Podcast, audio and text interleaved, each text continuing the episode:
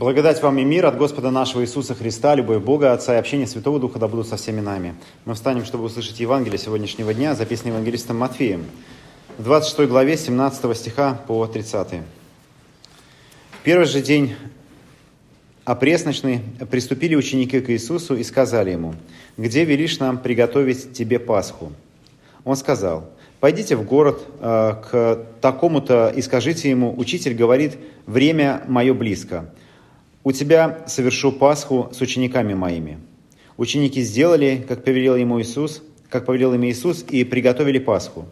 Когда же настал вечер, он возлег с двенадцатью учениками.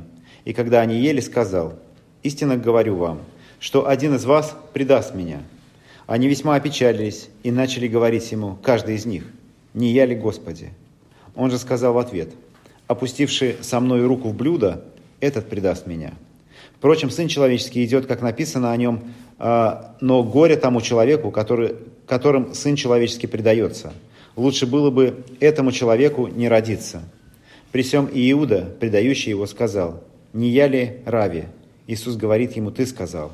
И когда они ели, Иисус взял хлеб и, благословив, преломил, и, раздавая ученикам, сказал, «Примите, едите, сие есть тело мое, и, взяв чашу, и благодарив, подал им и сказал, «Пейте из нее все, ибо сие чаша есть кровь э, моя Нового Завета, за многих изливаемая в оставлении грехов. Сказываю же вам, что отныне не буду пить от плода сего виноградно, э, виноградного до того дня, когда буду пить с вами новое вино в царстве Отца моего». И воспев, пошли на гору Елеонскую. Аминь. Это есть Святое Евангелие. Слава тебе, Христос. Присаживайтесь, пожалуйста.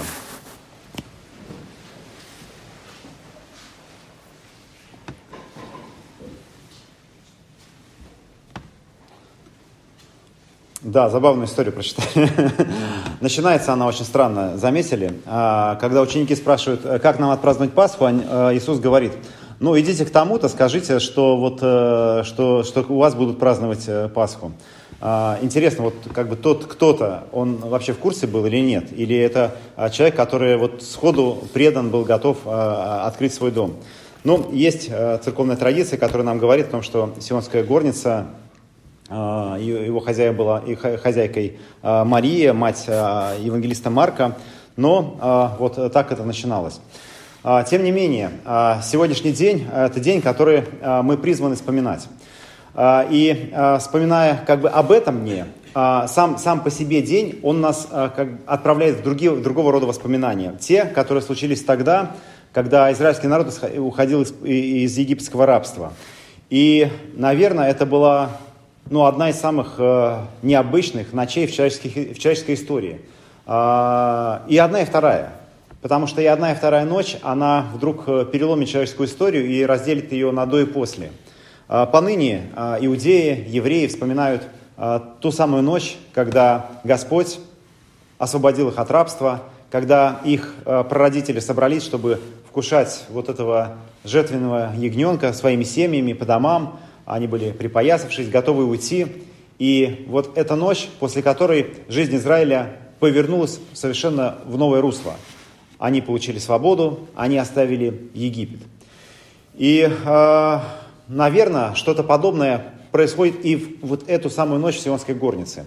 И, наверное, ученики действительно не до конца понимают вообще, что происходит и почему вдруг э, вот эта трапеза разворачивается э, вот таким образом. Что значит «примите, идите, сие есть тело мое, примите и пейте». Это кровь Нового Завета.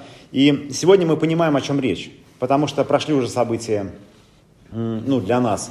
Э, распятие, воскресение – мы понимаем, а, что кровь Иисуса Христа пролита за наши грехи, что тело Его ломимо за нас, но вот эти ученики, 12, которые находятся на этой трапезе, наверное, не до конца понимают, в какое путешествие они отправляются. Ведь, а, опять-таки, если вспомнить ту первую трапезу а, в Египте, можно сказать, что именно с, этого, с этой трапезы что-то начинается – не знаю, есть ли у вас в семье такая традиция, а вот у меня есть. А, когда а, отправляем, э, когда вот в детстве мы отправлялись куда-то в дальнюю дорогу, а, всегда мама говорила, нужно сесть на дорожку. Вы садитесь на дорожку? Да? Вот, я, знаете, потом, честно говоря, придумал. Я вот не уверен, что это правда, сейчас вам э, скажу. Я потом маме сказал, вообще-то раньше садились на дорожку, чтобы помолиться. Потому что какой смысл просто садиться?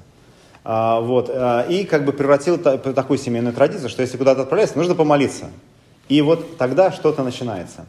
Но здесь вот как будто бы они тоже присели на дорожку а, для того, чтобы отправиться вот это самое путешествие длиной в 40 лет. В 40 лет. И это вдруг что-то переменило. Ну, переменило в, истории израильского народа. И если как бы это сопоставлять с нами, а если в нашей человеческой истории что-то, что э, становится таким поворотным моментом, и, наверное, это э, крещение. И, наверное, крещение, по крайней мере, должно быть э, таким моментом, который разделяет нашу жизнь на до и после. До этого мы пребывали в первородном грехе, после этого мы приним, получаем новое рождение, дар Святого Духа, мы рождаемся свыше, мы, наш первородный грех омывается, и мы как бы отправляемся вот в это путешествие. Но, с другой стороны, если все это возводить э, к трапезе, то можно сказать, что всякий раз, когда мы приходим вот сюда к алтарю, то тоже нашу жизнь, предыдущую жизнь, по крайней мере, ее греховную часть, то зло, которое мы совершали, совершаем, мы оставляем в прошлом, для того, чтобы начать новый путь. Путь вот туда, а, в обетованную землю. Честно говоря, я конец вот этого а, евангельского отрывка не замечал до вчерашнего дня. А, вчера мы ходили, э, вот у нас были такие молитвенные стояния, и мы прочитали, и э, вот эти слова Иисуса почему-то мне очень как бы резко э, врезались в сердце, когда Он сказал, «Сказываю же вам, что отныне не буду пить от плода сего виноградного до того дня, когда буду пить с вами новое вино в царстве Отца моего». И до этого я все время этот текст воспринимал как, как будто бы Христос предсказывает, что все, это последняя трапеза, которую мы совершаем вместе. После этого больше ничего не будет. После этого начнется путь, э, вот этот крестный путь на Голгофу. И как бы он хочет им сказать, что все, мы больше вместе не соберемся. Но почему-то вчера я в нем увидел вторую сторону. Я увидел в нем э, то, что трапеза совершится в другом царстве, в царстве Отца Моего Небесного. И действительно, когда мы читаем о Царстве Небесном, мы часто видим, что это связано как-то с трапезой. Это пир, который устраивает господин, на который э, призывает зван, помните, да, званных. Э, это может быть свадьба. А, и всегда это как будто бы за столом собирается, как будто это, это действительно праздник. И, э, наверное, мы тоже живем вот этой мыслью, что однажды для нас время здесь окончится, как оно окончилось для израильтян. И начнется какая-то новая жизнь в небесном царстве. И вот мы там, собственно, и будем вкушать вот это самое новое вино. Но с другой стороны, я подумал, что действительно кусочек этого царства, оно присутствует и здесь, и сейчас. Когда мы подходим а, к таинству алтаря, а, когда, а, когда мы как бы с этим, а, с этим небесным царством соприкасаемся. И вообще, насколько важно вдруг становится едение, через которое мы приобрели грех, и, который, и которым едением мы э, грех э, омываем, прощаем. И э, действительно тогда насколько это важно. Как мы э, читали э, в послании к Коринфянам, где апостол Павел, он как бы подвешивает вопрос, что э, чашу, которую мы благословляем, не есть ли кровь Христова. И действительно, сегодня в разных конфессиях принимается, понимается это по-разному. И кто-то скажет, типа, нет, не кровь, это просто вино. Но тогда, если это просто вино, тогда это действительно не имеет никакого смысла. А если мы действительно встречаемся здесь, в этой чаше, э, с кровью Христовой, с Его телом, тогда мы действительно встречаемся как будто бы э, немножко с вот этим самым небесным царством, о котором нам Христос э, говорит. Да, действительно, когда-нибудь там на небесах будет вот эта большая трапеза, но здесь, сегодня, она уже совершается, здесь сегодня а, мы уже как бы к, к ней а, немножко присоединяемся. Мне нравится вот эта идея причастия как встреча со Христом. И если действительно мы мыслим в таком же ключе, как израильский народ, исходя оттуда, делая вот этот шаг э, за Моисеем, оставлял всю свою жизнь э, предыдущую в прошлом и шел вперед, то и приходя сюда, мы как бы не просто встречаемся э, со Христом, но мы переживаем смерть, потому что встреча с Богом это, ну, смерть это и есть та самая встреча с Богом. И если мы действительно будем к этому так относиться, что вот, как сказать, эта встреча происходит здесь сейчас, а что если бы сегодня мы умерли? Что если сегодня мы встретимся с Богом? И вот с этими мыслями а, мы сегодня можем сделать эти несколько шагов в сторону алтаря и действительно а, встре- а, встретиться со Христом.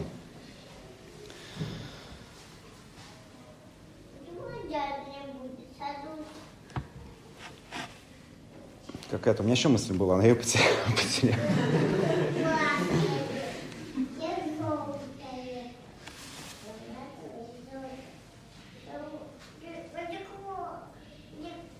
Ну ладно, тогда остановимся на этом. Есть этот момент, а, есть этот момент до и после. И этот момент, а, они, э, если мы, конечно, этот момент тогда, когда нас крестили, но этот момент и здесь, и сейчас. Потому что действительно, если, если э, мы встречаемся здесь со Христом, то мы, можем сказать, переживаем смерть.